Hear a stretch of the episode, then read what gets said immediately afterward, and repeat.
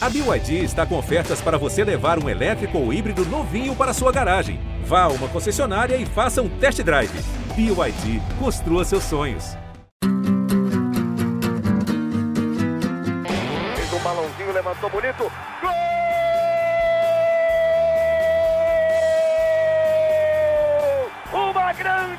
Jogada de Renato pela direita. Partiu Luan, dominou o lance, é bom, o lance é bom, o lance é bom, o lance é bom. Olha o gol, olha o gol, olha o gol. Golaço do Grêmio. Para Everton, chegou, fez a finta, outra boa jogada, cruzamento. Olha a chance, olha o gol, olha o gol, olha o gol, olha o gol, olha o gol. Gol do Grêmio! Um grande abraço a todos. Estamos iniciando mais um podcast do Grêmio Futebol Porto Alegrense, o podcast do Imortal Tricolor, episódio 147 no ar, ao lado da torcedora influenciadora Kek, a Kathleen Rodrigues, do nosso repórter, coordenador, gerente João Vitor Teixeira, o JVT.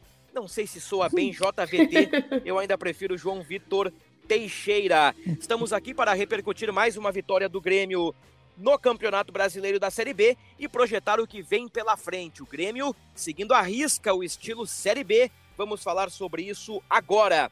Duas vitórias consecutivas, 3 a 1 no Guarani, com três gols do Diego Souza, 1 a 0 sobre o Operário, gol do Elias, que entrou no intervalo na vaga do colombiano Campas. O Grêmio encerra a rodada na quarta posição, duas vitórias, um empate, uma derrota, sete pontos na tabela de classificação. E agora quer que o Grêmio, com duas vitórias seguidas, já no G4, com um pouquinho mais de tranquilidade, o que, que a gente pode esperar e o que você está achando desse início de Série B para o Grêmio, que, como as vozes do vestiário disseram, o Grêmio está seguindo o espírito desta competição. Grande abraço para ti, que é aqui. Fala, Bruno. Grande abraço, João, torcedor gremista. Tô feliz com a vitória de ontem, Bruno. Uma vitória sofrida, né? Bem no estilo da competição mesmo. O primeiro tempo bem ruim do Grêmio, bem abaixo. Mas que no segundo tempo, assim como foi contra o Guarani, né? Deu uma, uma melhorada. Uh, a gente conseguiu ter ali algumas boas oportunidades. Uh, a gente começou essa, essa competição cambaleando, né? Dando um pavor no torcedor, empatando com a Ponte Preta, tendo é, um volume de jogo que poderia ter vencido a partida e depois perde para Chapecoense em casa. Foi talvez o maior, talvez não, o maior tropeço do Grêmio é, nessa temporada, né? Nesse, nesse início de temporada. Mas consegue uma vitória boa, não digo tranquila, mas uma vitória boa contra o Guarani, porque o Guarani teve até chance de virar a partida, né? E uma vitória fora de casa que dá uma, um pouquinho mais de tranquilidade. Se a gente empatasse ontem aquela partida, é, o ranço ia ser absurdo. E aí, com uma possibilidade boa, né? Não quero zicar aqui de maneira nenhuma, de fazer três vitórias seguidas contra o CRB em casa. E aí nos dá uma tranquilidade um pouquinho maior, porque a gente vai para as cabeças da competição, né? Dá uma secadinha ali no Bahia. E a gente já, já, já cumpre o objetivo, né, né, Bruno, de estar no G4. E tem que se manter no G4 até o final da competição, de preferência ser campeão. O próximo adversário do Grêmio, o CRB, no sábado, quatro e meia da tarde, na Arena, é o lanterna da competição. Na rodada, saiu ganhando em casa do Náutico e levou a virada. O Náutico, que até então estava ali flertando uh, na zona do rebaixamento, estava flutuando por aquela região perigosa. O Náutico venceu, deu um salto na tabela, o campeonato ainda está muito parelho. No momento, o CRB do Maicon é o lanterna, próximo adversário do Grêmio. João Vitor Teixeira, aquele abraço, quero te ouvir sobre mais uma vitória do Grêmio, 1 a 0 apertadito contra o Operário. Salve, salve, Bruno, Keck, torcedor que está nos escutando. É, eu diria que foi um, um, resultado melhor do que o jogo em si do Grêmio, né? Eu digo mais pelo, pelo futebol que não é vistoso, né? Como tu falou, o Grêmio parece ter, ter adotado realmente o estilo Série B, né? Adotou mesmo essa, essa identidade, pelo menos nesse início, porque é o que tem, né? Uh, o Grêmio não tem, por exemplo, um, um armador para o time do Grêmio, mas a verdade é que o que tem à disposição não, não, não é o suficiente, né? Mostra que realmente o que tem no meio-campo é o Roger vai com o que tem de melhor e, enfim, encaixou o time.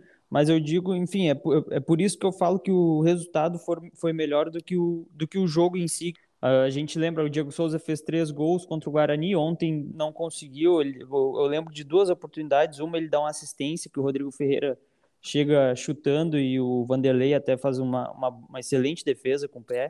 E no, eu acho que no lance do pênalti ele podia ter, antes, uh, uh, ao invés de ter tentado, tentado driblar ali o Vanderlei e cavar o pênalti, eu acho que ele poderia ter finalizado, mas é claro, é fácil a gente falar daqui e não, não, não ter a visão Sim. dele em campo, né? Então, daqui a pouco a visão que ele tinha, os espaços do, do gol estava fechado, porque também tinha um zagueiro fechando o outro lado ali do Vanderlei. Então, é, é isso. O bom é que teve o Elias que entrou mais uma vez no intervalo e dessa vez uh, não foi contra o Guarani que ele teve uma chance que não e não uma chance clara de gol e desperdiçou. Dessa vez ele ele guardou e enfim o Biel encaixou muito bem nesse lado esquerdo do Grêmio. Na tua cotação, quer que o Biel tá lá em cima? Tá lá em cima, uma grata surpresa aí, uma boa contratação, que tá fazendo, fez um segundo jogo bom, né? E ontem me chamou bastante atenção, eu acho ele muito parecido com o Ferreira, só que joga mais pro time. E eu lembro do, do, do, jogo contra o Guarani, no primeiro gol do Grêmio, ele, que ele teve a oportunidade de chutar, ao invés de passar para o Diego Souza. Né? Talvez o Ferreira teria chutado. É, então ele joga mais para o coletivo. Ontem, eu me lembro de duas oportunidades que ele eh, teve uma arrancada, do próprio pênalti, né? Que foi uma jogada que partiu dele ali, e a do gol. Então o Biel tem, tem me agradado bastante. Acho que, para mim, ele, ele, ele tem que permanecer do time. E se fosse mudar alguma coisa, seria na ponta do Campaz ali. E quando o Ferreira voltar, disputar essa posição, porque o Guri tem ido muito bem.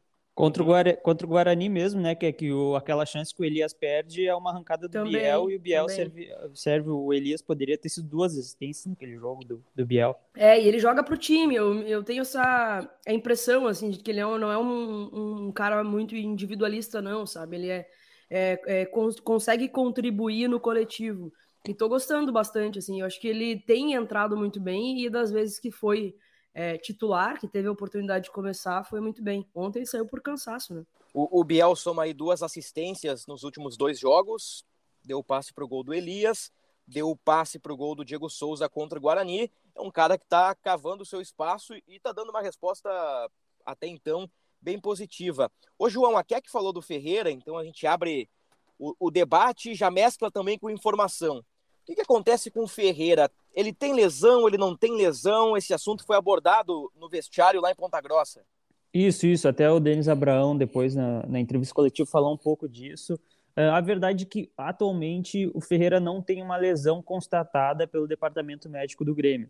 Uh, o que ele sente é dores no músculo adutor da coxa esquerda por conta de outra lesão. Ele tem também, já teve no passado aí um problema no pubis e, é, é, e, essa lesão que ele já teve acaba, digamos que, irradiando para o músculo adutor da coxa esquerda. Realmente, nos exames que ele faz com o departamento médico do Grêmio, não tem uma lesão constatada, mas ele sente dores e vem tratando disso. Ontem o Denis Abraão falou que ele deve ganhar um tempo, o Grêmio não quer precipitar mais essa volta dele, então a tendência é ele ainda ficar um tempo fora para realmente, é, enfim, acabar com essas dores de vez e não voltar a, a sempre estar tá, assim desfalcando o time, né? Porque é um jogador importante, querendo ou não, a camisa 10 do, do, do Grêmio. O cara do um contra um, é o cara que incomoda a defesa, é o cara que finaliza, é o cara que tenta. Todo mundo na mesma condição, o Ferreira é titular. Ele ainda me parece uma alternativa uh, melhor em relação ao Biel, mas isso tudo no campo teórico, né? Na prática, o Biel tá dando conta do recado aí nestes poucos minutos que teve, e o Ferreira vem convivendo com as dores, em, algum, em alguns momentos com as lesões. Neste momento, ele convive com dores, segundo o departamento médico, como informou o João, não há lesão detectada. Agora, eu tenho naquele meu lado, aquela tentativa de ser realista, sabe? Que é, que é aquela que a gente conversa bastante, assim, que eu tento não puxar muito para o lado do torcedor, mas não puxar muito para baixo. O que, que eu estou entendendo? O que, que eu acho que, que é importante para o Grêmio nesse momento? Que o Roger achou ali uma ideia de jogo, mostrou em alguns momentos algumas variações. A postura contra o Operário me chama a atenção positivamente, a atuação nem tanto, mas o Grêmio soube que naquele contexto ali, contra 10 mil torcedores, os caras jogando a vida contra o Grêmio, o jogo dos 110 anos, então toda aquela atmosfera pró-operário pesava contra o Grêmio. E o Grêmio se comportou de uma forma adequada, competiu, brigou, não criou foi efetivo, como disse o Roger, venceu por 1 a 0 não levou uma grande pressão. O, o Operário tentou, eventualmente, no chuveirinho e em chutes de fora da área. Então eu acho isso elogiável, como o Grêmio soube se adaptar a um jogo nítido, um jogo claro, evidente de Série B. Outro ponto importante é que ao longo da competição vai voltar o Ferreira, vai ter o Elkson já para o fim de semana, o documento chegou, o Edilson, daqui a pouco pode até ter o Kahneman, o João pode falar um pouquinho mais sobre o Kahneman na sequência, mas o que me preocupa, Keck, é que se o Grêmio não evoluir na parte técnica, se apegar muito a essa parte de estratégia para jogo A, estratégia de jogo B, sempre competindo, sempre no limite, eu não sei se não vai faltar perna lá na frente. É preciso sempre competir, mas também é preciso jogar, tocar a bola. Eu tô vendo uma série do Maradona, quando ele trabalhou no Dourados, e tem uma parte que o Maradona tá, tá dando uma palestra, e ele fica no quadro, eu quero que vocês toquem a pelota, toquem a pelota. Então, o Grêmio tem que tocar a pelota, tem que jogar um pouquinho melhor.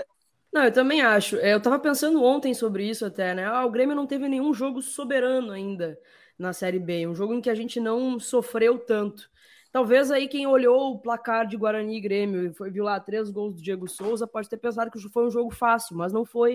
O Grêmio é. sofreu muitos riscos ali, quase é, o Guarani quase virou a partida.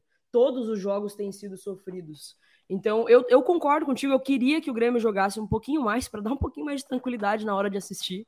Mas ontem eu concordo também com a postura, sabe? Eu acho que o Grêmio soube sofrer e não sofreu, sabe?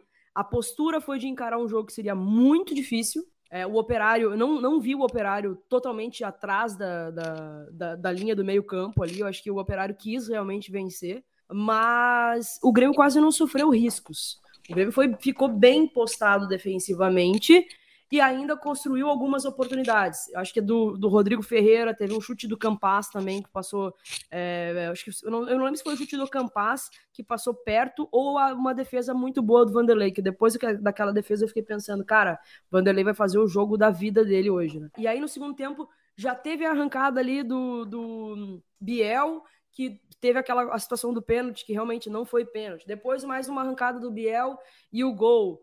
Uh, eu acho que assim, como torcedor, eu queria que o Grêmio jogasse um pouquinho mais, para que eu na, na, frente do sofá, ou é, na, na, frente da televisão, ou dentro do estádio, não sofresse tanto vendo o Grêmio jogar mas eu acho que está começando a criar uma casca é, da, da, dificuldade dos que os jogos da Série B vão se, vão se apresentar. Assim. Acho que a gente teve dois baques bem grandes ali no, na, nas duas primeiras partidas e agora está criando uma casca de que todas, todos os jogos serão difíceis mesmo, mesmo e que a gente vai ter que se adaptar jogo a jogo. Mas eu também concordo contigo, acho que o Grêmio fica na parte de cima da tabela brigando talvez pela liderança da competição.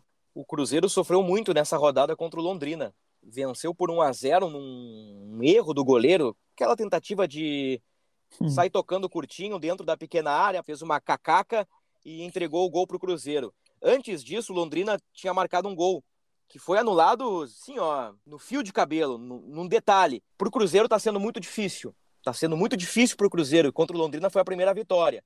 Depois do CRB, o Grêmio pega o Cruzeiro em Belo Horizonte. Aí vai ser o, o verdadeiro teste para as duas equipes que hoje são as favoritas, pelo menos na camisa e na história, para o acesso para a Série A do ano que vem. É, eu acho que vai ser o grande jogo também, é. né? O próprio Vasco tem tido muito problema também, a Série B. Ontem foi a primeira vitória, mas eu, ve, eu tenho visto assim, os jogos do Vasco.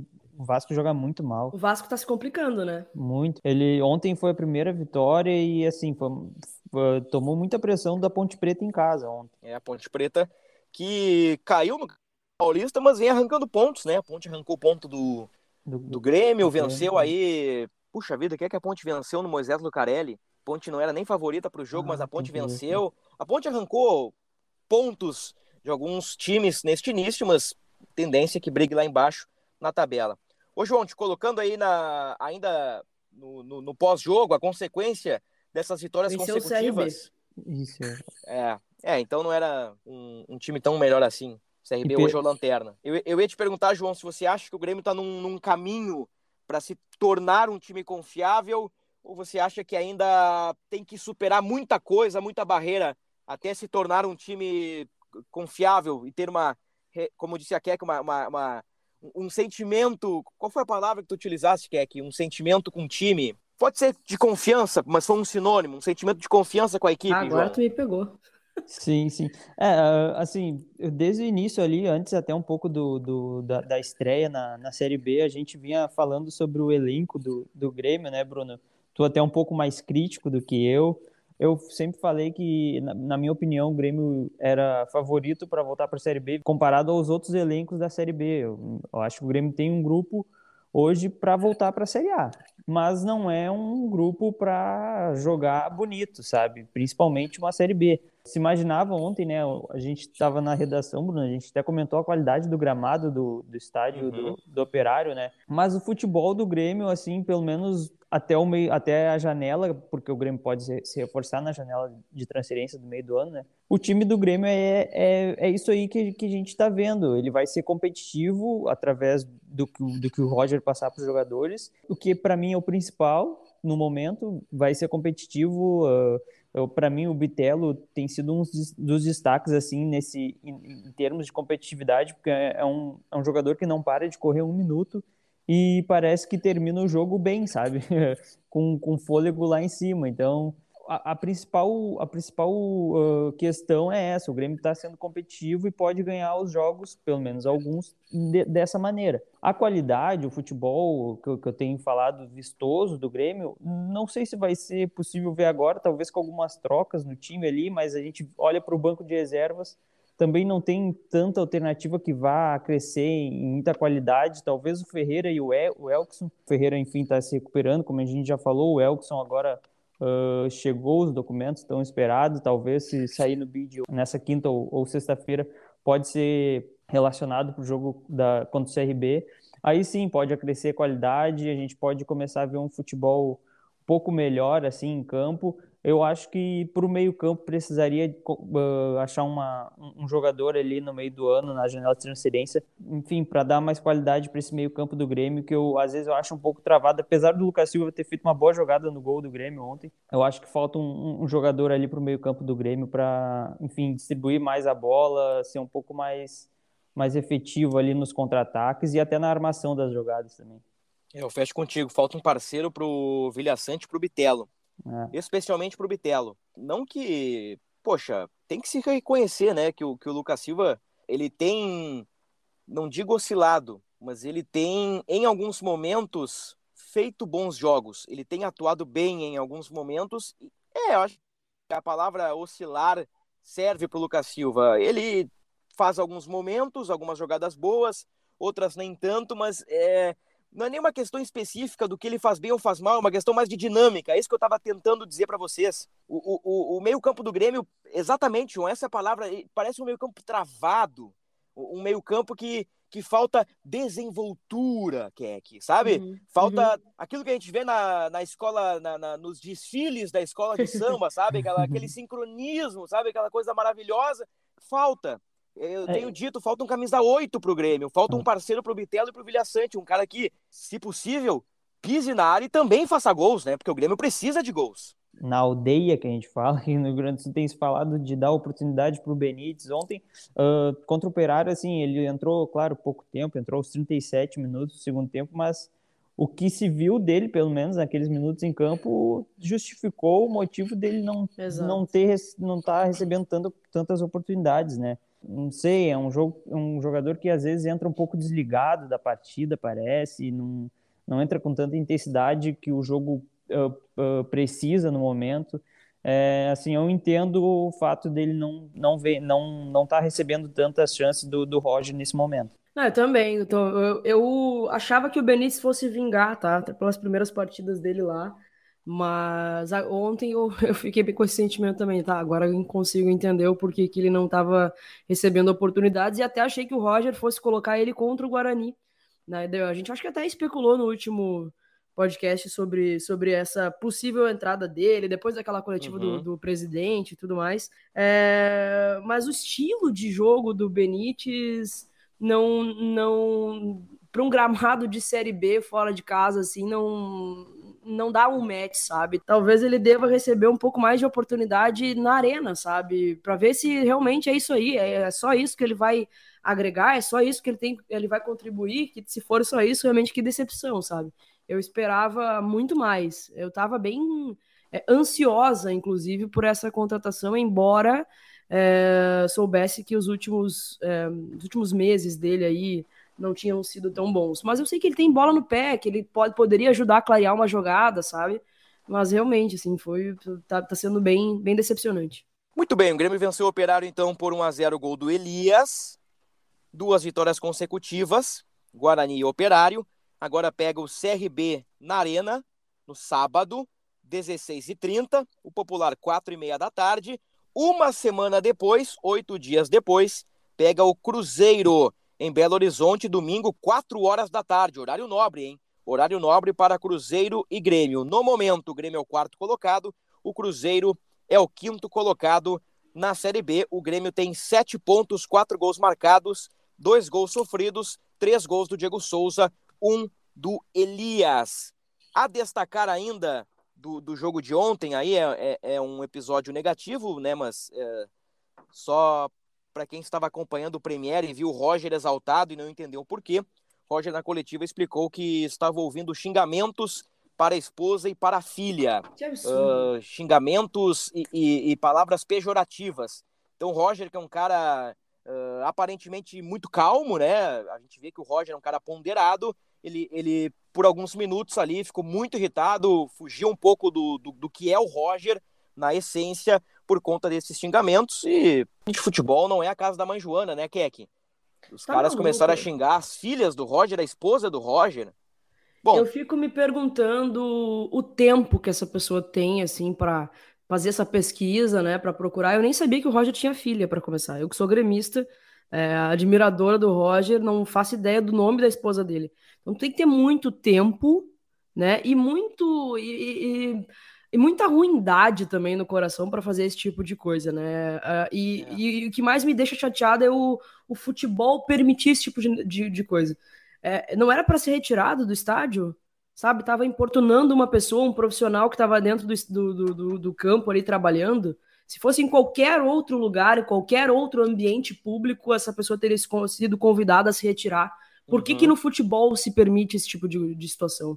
Sabe? Fiquei muito triste com, com o que o Roger falou ontem na coletiva. Lamento demais, assim, o Roger é uma pessoa, pô, sem, sem palavras, assim, né? A gente já viu, adoro ouvir o Roger falar, é um ídolo da torcida do Grêmio e fiquei muito triste, assim, com, com o ocorrido. É, coisas que o futebol acabam deixando a gente chateado. Bom, adiante aqui, vamos olhar para frente. Já no sábado tem jogo. Grêmio não, não terá uma semana cheia para uma semana cheia para trabalhar, então deve ser aí recuperação, um ou dois treinos e já tem jogo contra o CRB.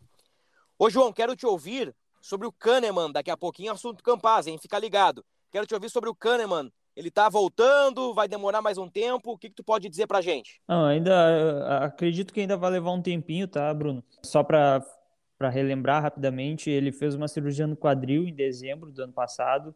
Uh, logo depois ali daquele jogo contra o Corinthians, porque ele leva o terceiro cartão amarelo e na última rodada ele, ele não pode jogar, ele fica sem jogar, está suspenso. Então, logo depois daquele empate contra o Corinthians em 1 a 1, ele faz ele faz a cirurgia no quadril e a, a, a, assim ainda está dentro do, da previsão de retorno, que era de 4 a 5 meses. Então, em abril fecha quatro meses, em maio fecha cinco, então ainda está dentro do, do, do tempo estimado uh, há algum tempo, desde, do, desde o início do, do mês, agora de abril, ele, ele vem fazendo corridas em volta do gramado, aí agora na última semana começou a aquecer ali com o resto do time, com, com bola, mas uh, o Grêmio tem cautela com esse jogador, sabe a importância dele, né? Uh, a parceria, enfim, todos sabem da história dele, essa parceria de, de tanto sucesso com o Jeromel, Uh, então não, não tem tanta pressa, até porque a gente vem vendo, querendo ou não, uma, um, um sistema defensivo sólido do Grêmio, com Bruno Alves e, e Jeromel, claro, que não tem comparação com Kahneman, né? Kahneman é de outra turma, jogador que já foi para a seleção argentina. Uh, então ainda vai levar um tempinho, mas uh, talvez pro, agora para a segunda metade de maio, talvez ele possa começar a ser relacionado por jogos, sim, uh, e a gente vê essa a dupla de volta. Muito bom. Informações aí atualizadas sobre a situação do zagueiro Walter Kahneman. E só, só, uhum. só para completar, Bruno, desculpa te interromper. Tu tinha falado ali dos treinos, o Grêmio voltou, uh, chegou agora no início da tarde de quinta-feira, chegou em Porto Alegre, rolou um, um, um atraso ali uh, no voo por causa do mau tempo em Porto Alegre, né? nessa quinta-feira que chove muito. O Grêmio treina na sexta-feira de manhã e já concentra para a partida. Então é só um treino antes do jogo contra o CRB. Então é descanso, conversa e um treinamento tático. Isso. Por aí a preparação do Grêmio para o jogo contra o CRB. Aí que aí essa situação, né, da, do calendário apertado vai ao encontro do que eu disse há pouco, de jogar sempre de forma competitiva, colocar à frente da técnica a competição. Nesse tempo curto de recuperação, talvez possa faltar perna. Então é por isso que é fundamental que o Roger, mesmo com pouco tempo para trabalhar, né, entre um jogo e outro, consiga dar um pouquinho mais de dinâmica na meia cancha do Grêmio. Aí vem o que o João falou exatamente há poucos minutos, a falta de um cara que, que dê mais qualidade ali para o setor. Porque Vilha Sante e Lucas Silva, tá, não é a mesma coisa que Thiago Santos e Lucas Silva, uh, comparando que o Thiago Silva fez um péssimas partidas, né? Podia no ano passado pior, e né? nesse ano. É, mas o que eu quero dizer é que Thiago Santos, Lucas Silva e Vilha Sante, eles lutam pela mesma vaga. São três cabeças por uma vaga. E, e o, o, o, o Bitelo, quase saiu um Bitelho Sante aqui. O, o, o Bitelo é o, é o segundo homem ali, falta um outro cara ali para fechar esse tripé. E a gente já falou bastante sobre isso. Vamos lá, reta final de, de podcast. Ketelin Rodrigues acontece com o menino Campas, Keck. É uma pergunta difícil, Bruno. A gente já tinha falado no último podcast quem tinha me desagradado, lembra? E eu citei Sim. o, o Campaz e pela segunda vez consecutiva ele faz um jogo bem ruim. Eu tô começando a achar que eu tava errada, porque o Campaz, eu achei que ele poderia jogar de ponta e eu achei que ele poderia se habituar ali e pelo que eu tô entendendo, foi só em alguns momentos de extrema necessidade mesmo. Talvez se ele jogar na posição dele ali, como né, o, um cara de meio campo atrás do centroavante, próximo da área, ele renda mais. Só assim eu tô conseguindo é, é, tentar entender o que acontece, assim, porque eu queria muito que ele, que ele desse certo como ponta, para ser uma alternativa ali. Mas eu tô começando a achar que é, é insistir num, num negócio que não vai. Infelizmente não vai, não vai funcionar. O próprio Roger deixou meio aberto na coletiva, né? Ele falou que nas últimas, as últimas duas atuações uh, o Campaz não foi muito bem, tanto que saiu no intervalo. E coincidentemente eu fiz a cotação ali do GE dos últimos dois jogos do Grêmio e ele foi o jogador que levou a pior nota, contra, tanto contra o Guarani como agora contra o Operário. Acho que o Elias pode estar ganhando uma chance aí, voltando para o time, talvez nessa, E- nessa posição aí do Campaz. E o Roger deixa claro também quando tira ele no intervalo, né? É, é.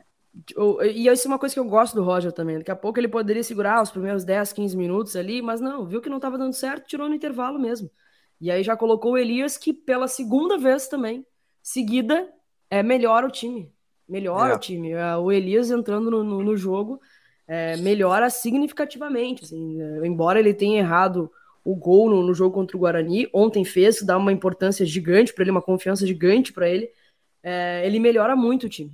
Muito. Eu É, acho que e- o Roger vai começar a rever isso. Principalmente para esse estilo do Grêmio que, tem, que a gente tem visto agora de uma transição muito rápida, de sair muito rápido do, da defesa para o campo de ataque. A velocidade do Elias e a força física dele também pode ajudar muito, acresce É. muito no- no- nesse tipo de jogo que a gente vem vendo. O João na cotação, né, na- nas atuações no pós-jogo, na, na vitória do Grêmio 1x0 sobre o Operário, deu nota 4.5 para o Campaz. Eu acho que eu daria a mesma nota. A mesma Uhum. nota pela atuação do Campaz. A- apesar da, da, da a Keck falou antes na- do- sobre o chute dele ali no, no, no primeiro tempo, talvez tenha sido a melhor chance do Grêmio, mas quando a gente vê que uh, os valores também que o Campaz veio, se espera mais É dele, né? pouco, né? O Grêmio fez um grande investimento, cerca de 20 milhões de reais no, no Campaz e assim ainda não convenceu, ainda não, não correspondeu à altura. É, ele começou bem a temporada, que a, a impressão que eu tive foi de que ele estava mais maduro, em relação ao ano passado, um pouco mais adaptado e tal. Tava até mais encorpado, assim, um pouco mais forte. Mas decaiu, decaiu bastante. Não sei o que acontece. Eu acredito e estou depositando a minha esperança que seja em relação à posição mesmo ali, que ele não conseguiu se adaptar da forma que o Roger esperava. Agora é a ver o que o Roger vai fazer com isso, né? Bom, reta final já de podcast. Só para fechar aqui, eu estou montando um Grêmio no 4-2-3-1, que eu estou pensando. O Roger fala muito, né, da, do tripé de volantes, da estrutura que esse tripé dá. Daqui a pouco, contra o Lanterna CRB, puxar o Campas para dentro e, e, desmontar o tripé. Porque formar um losango ali, o Roger perderia uh, os caras pelos lados, né? Porque seriam quatro no meio, Diego Souza, e aí ficaria um cara numa ponta e a outra vazia, né? Tendo que preencher com alguma movimentação, ou desmonta o tripé. Daqui a pouco, assim, ó, Vilha Sante e Lucas Silva, eu colocaria um, um, outro primeiro volante com Vilha Sante, sei lá, um Fernando Henrique da vida, aí eu tô falando de característica, tá? Muito mais do que uhum. nome. Um primeiro volante com Vilha Sante, o Campas por dentro, Elias, Biel e Diego Souza. Um 4-2-3-1 nessa formação, dois caras mais defensivos ali, protegendo o Campas, e deixando o, o, o Campas uh, livre e, e, tentar extrair o melhor dele, uh, respeitar a característica do Campas. O Campas é um meia, ele não é ponta. O Roger ele até uh, inventou um termo, hum. o Campas é um meia ponta, né? mas, mas, não sei se funciona. Não sei se funciona. Não sei se o Campas não tem que flutuar livremente pelo campo sem obrigações, como o Douglas fazia. Uhum. Claro que o Roger lá em 2016, deu essa liberdade pro Douglas, porque o Douglas, pô, o cara pifava o Ronaldo. O Douglas, pô, o maestro pifador tinha uma qualidade muito acima da média. O Campaz hoje é um guri vindo da Colômbia. O entorno, respeito. O, o, entorno dele era melhor também, né? Vamos combinar. Ah, não. Ah, não, ah, não com certeza, com certeza. A companhia eu quero, ali. O que eu quero dizer quando eu digo que é, que é um guri vindo da Colômbia é que o Douglas tem um cartaz muito maior. Sim. O Campaz tem que comer muita grama, tem que, tem que tomar muita vitamina para ter o status do Douglas. Então, se ele tem esse talento, se ele tem essa qualidade, que se deixe o Campas livre. E, e, e se monte uma estrutura para o Campas jogar livre. Agora, quem sabe disso é o Roger, né? Se ele não fez isso até agora, é talvez porque o Campas não tenha tudo isso que a gente pensa dele. É, mas eu acho que vale a, a oportunidade, vale a chance. Não sei se para começar jogando, acho que o Roger não arriscaria isso, mas daqui a pouco um, um, um jogo já encaminhado, dentro de casa. Contra o CRB, por exemplo, testa essa formação no segundo tempo, sabe? Eu acho que a, chance tem que ser dada. O teste tem que ser feito. Porque da forma que tá, ele vai perder posição no time, talvez até no próximo jogo já. Então tá, dona Keck, senhor, senhorito João Vitor Teixeira, só para gente fechar, e eu, eu confesso que para vocês que eu, que eu cometi vários erros nesses últimos tempos aí, que foi não anotar de um episódio para o outro os palpites, né? Inclusive, foi uma corneta do nosso glorioso Tomás Rames, no, no podcast do outro lado. Então, eu, eu vou, a partir de hoje, deixar tudo anotadinho e depois eu vou cobrar de vocês, tá? Quando vocês errarem os palpites de vocês. o, o que é aqui, teu palpite para CRB e Grêmio? 2 a 0 Grêmio. Vou botar aqui que é o CRB para depois não ter erro. João Vitor Teixeira, o teu palpite? Eu acho que o Michael não vem, né, para arena.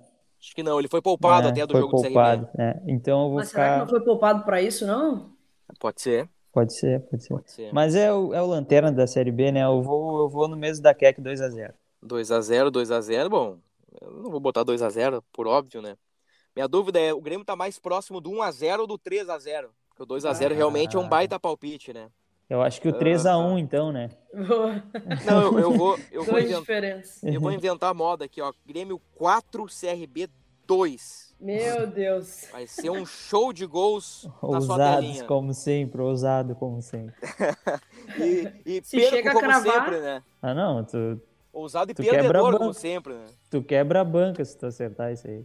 Então tá, aqui aqui, João. Muito obrigado, um abraço para vocês. Valeu, valeu, Bruno, valeu, João. Torcedor gremista esteja na arena sábado. Bora para mais uma. É, jogo para 40 mil, né, João? É, para 40 mil, mas vamos combinar que se continuar essa chuva dessa é. quinta-feira, acho que acaba prejudicando um pouco, né? Mas vamos, vamos acreditar que, que, que possa chegar a esses 40 mil. Um abraço e até a próxima. Fechamos o episódio 140 do podcast do Imortal Tricolor. Os últimos podcasts mais tranquilos, duas consecutivas. Vamos aguardar o que vem pela frente no sábado. Tem Grêmio e CRB.